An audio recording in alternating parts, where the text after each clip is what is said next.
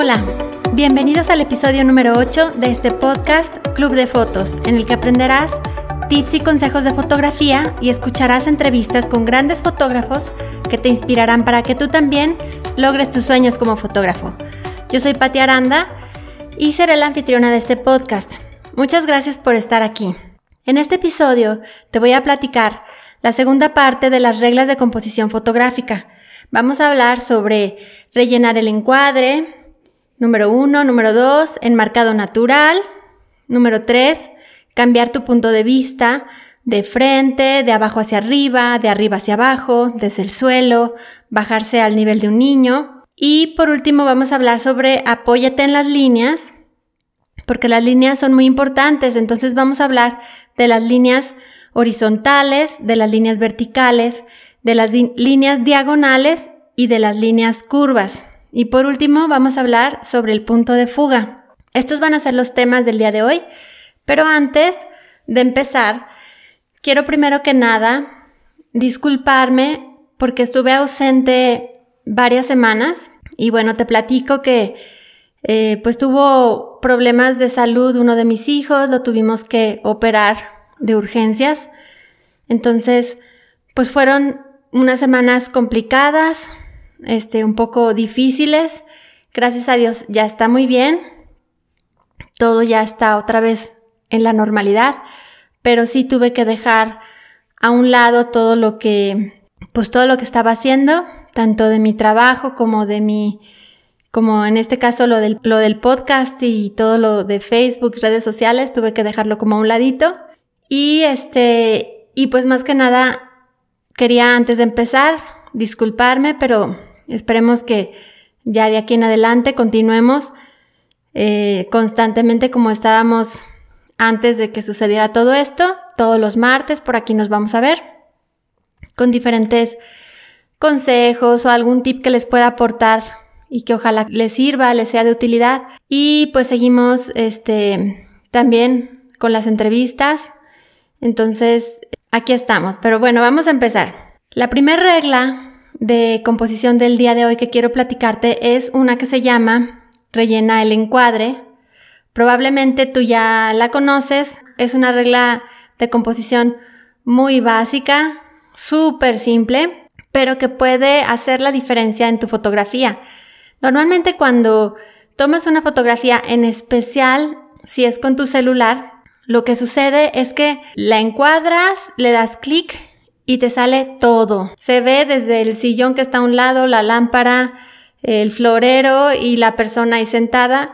Entonces son tantos elementos que están en la foto que tu ojo se distrae y no sabe realmente qué es lo que estás transmitiendo. Entonces ahí mi recomendación es que te enfoques solamente en la persona que te acerques muchísimo para que no salga nada de lo que está alrededor. O sea, ahora sí que lo rellenes con esa persona o con ese objeto para que no se vea nada alrededor más que básicamente eh, la persona. Entonces, obviamente lo que va a suceder es que pues sí, vas a cortar partes de la persona, no se van a ver eh, las piernas ni probablemente tampoco se vayan a ver las manos se va a ver quizás un pedacito del brazo o del hombro, pero no importa, o sea, tú acércate lo más que puedas a tu sujeto, si es una persona, y enfócate en su cara.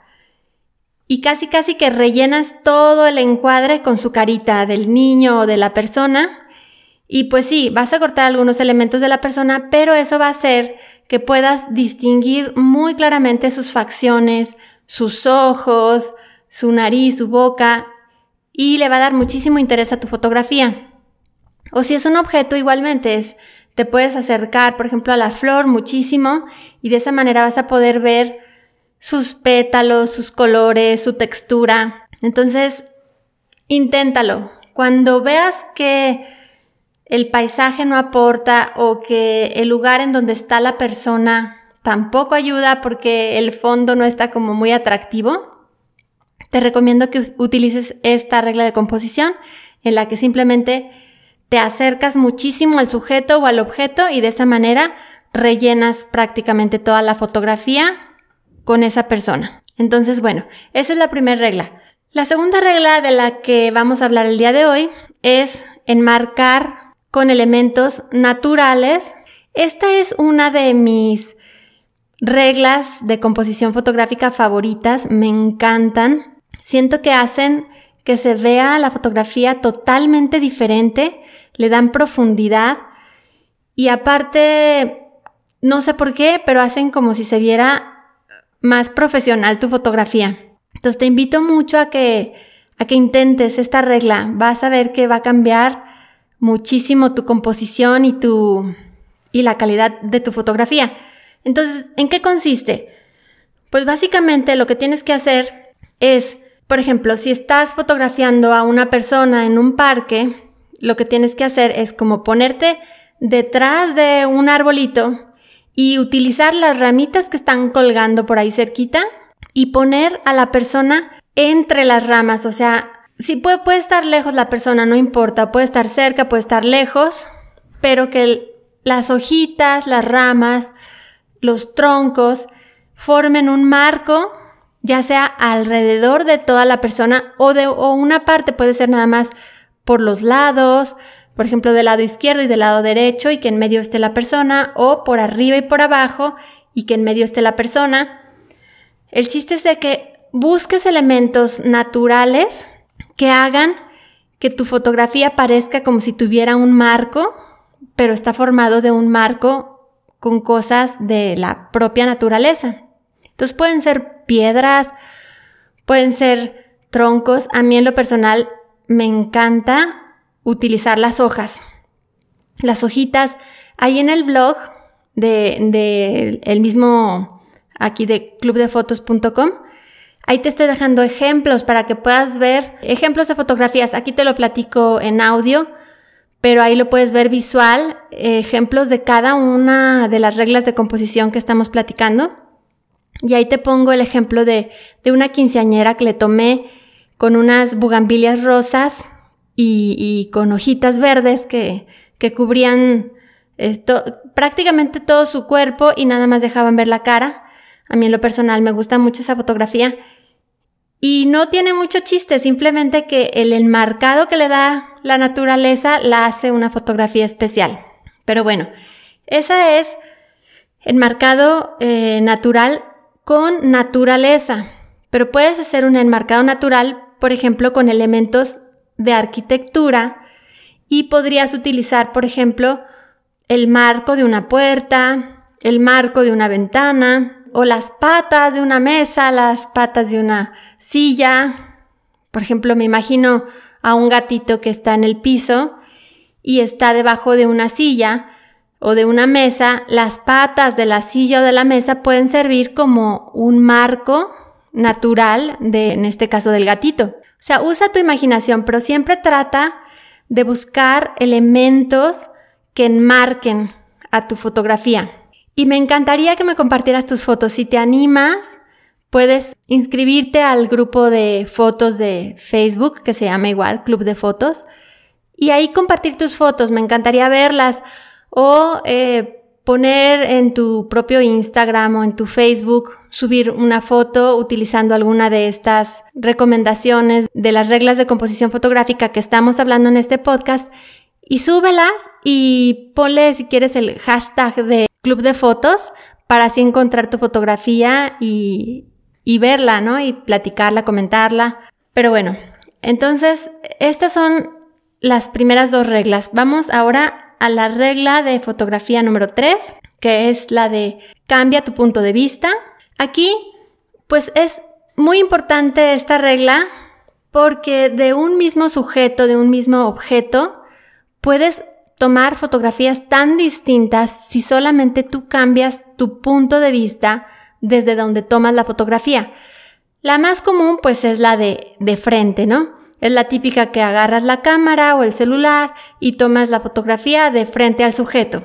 Este mismo sujeto u objeto puede cambiar muchísimo si ahora en lugar de tomarla de frente, la tomas de abajo hacia arriba. Por ejemplo, un árbol o un grupo de árboles. Si tú la tomas de frente, pues va a ser la típica fotografía de un árbol en un campo. o en un bosque. Pero si tú te agachas, volteas tu cámara y la tomas desde abajo hacia arriba, vas a ver que va a cambiar completamente tu fotografía y se va a volver una fotografía mucho más especial por el simple hecho de cambiar tu punto de vista. El sujeto, el objeto es el mismo, pero el hecho de tomarla desde otro punto de vista, en este caso de abajo hacia arriba, te da otra perspectiva padrísima. Este lo puedes aplicar mucho en los árboles, que se ven increíbles, o por ejemplo en iglesias también. Te lo recomiendo mucho que en lugar de tomarla de frente, o sí tómala de frente obviamente, pero luego te acerques mucho a la iglesia y voltees de abajo hacia arriba y va a quedar una perspectiva padrísima de la iglesia con una fotografía totalmente diferente a la que la mayoría de personas toma.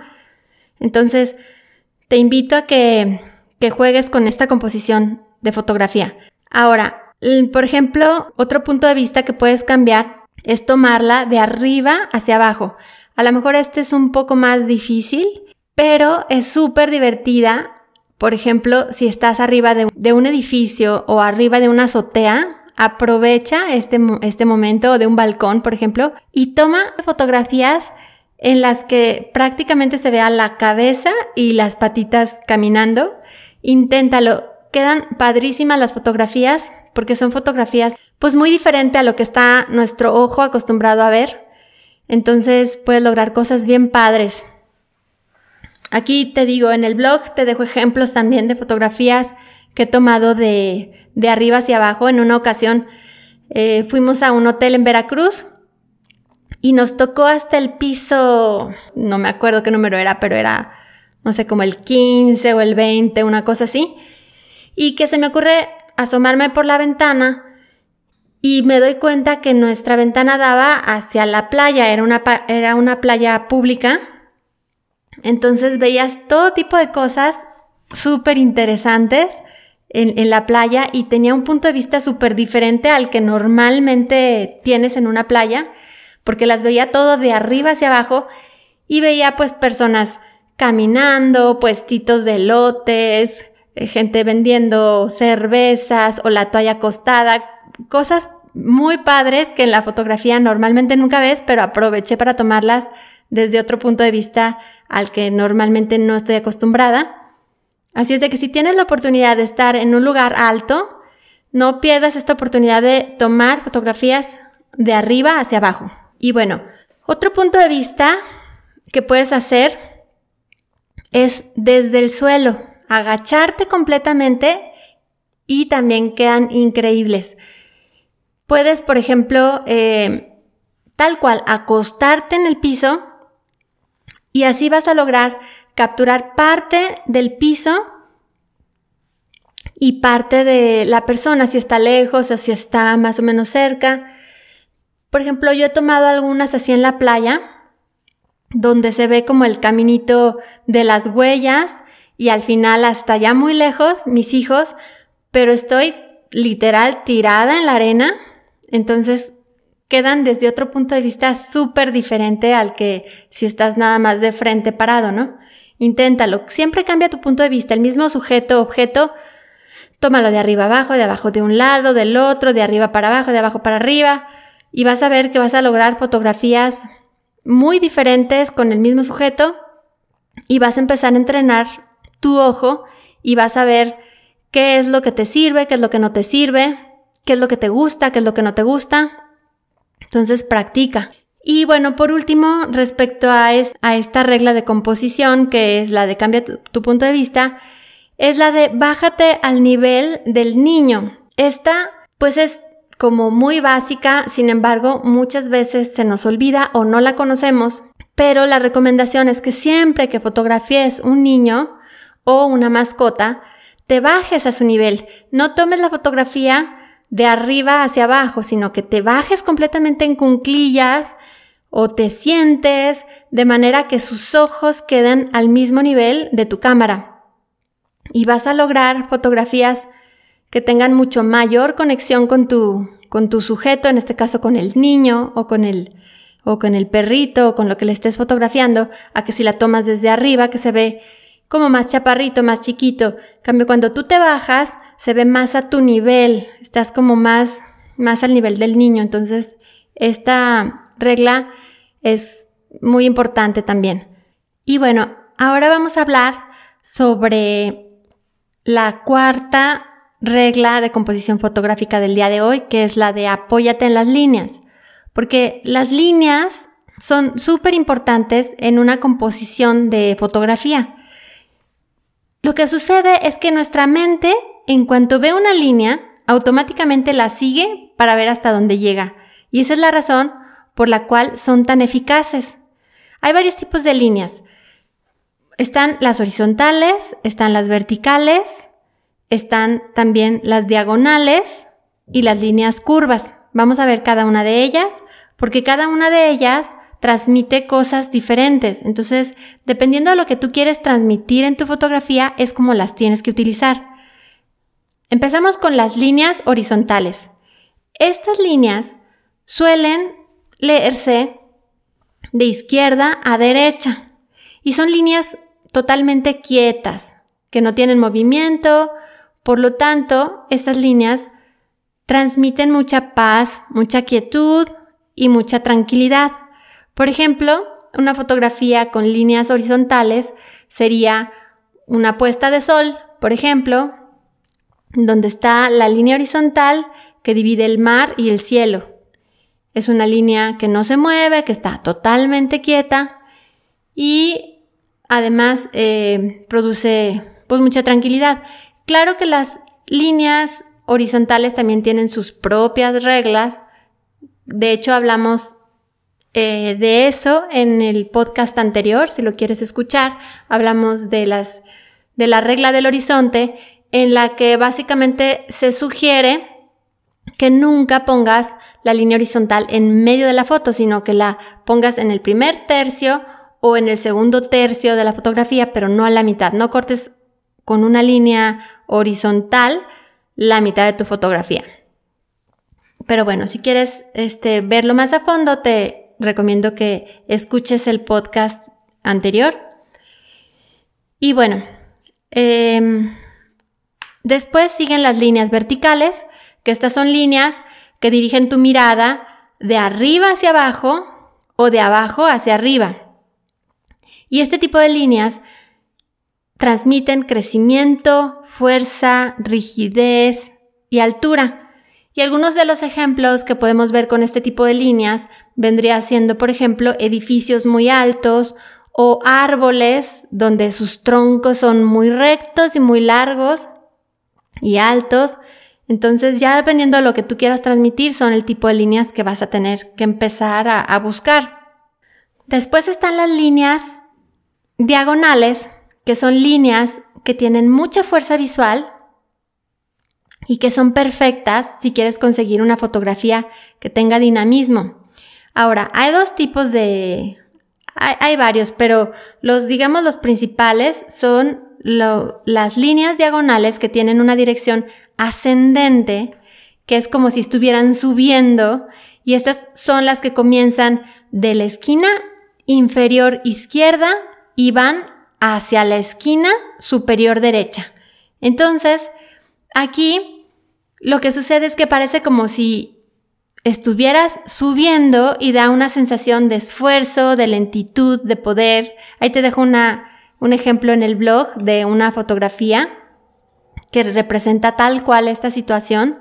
Es una fotografía que tomé en, en las pirámides de Chichen Itza, que es un lugar precioso que te recomiendo muchísimo visitar.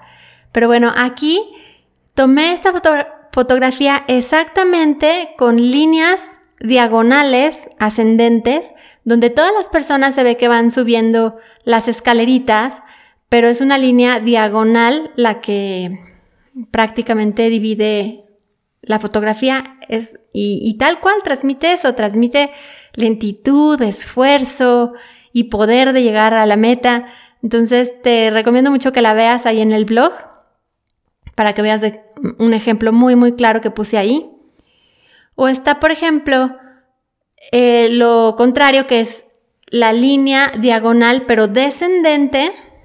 Y esta es cuando la línea empieza a bajar de la línea superior izquierda de la fotografía a la línea inferior derecha y así es como se va a ver la diagonal, como si fuera bajando, como si fuera descendiendo y este tipo de fotografías dan una sensación de velocidad, de movimiento suave y continuo y casualmente, tal cual, así como lo que representa este tipo de fotografías, ahí dejé en el blog un ejemplo de fotografía de, un, de una montaña rusa que tomé y tal cual se ve la línea que va de izquierda a derecha, de arriba a abajo, diagonal, y se ve como literal eh, los carritos pues van descendiendo y cómo da la sensación de velocidad y de movimiento suave y continuo.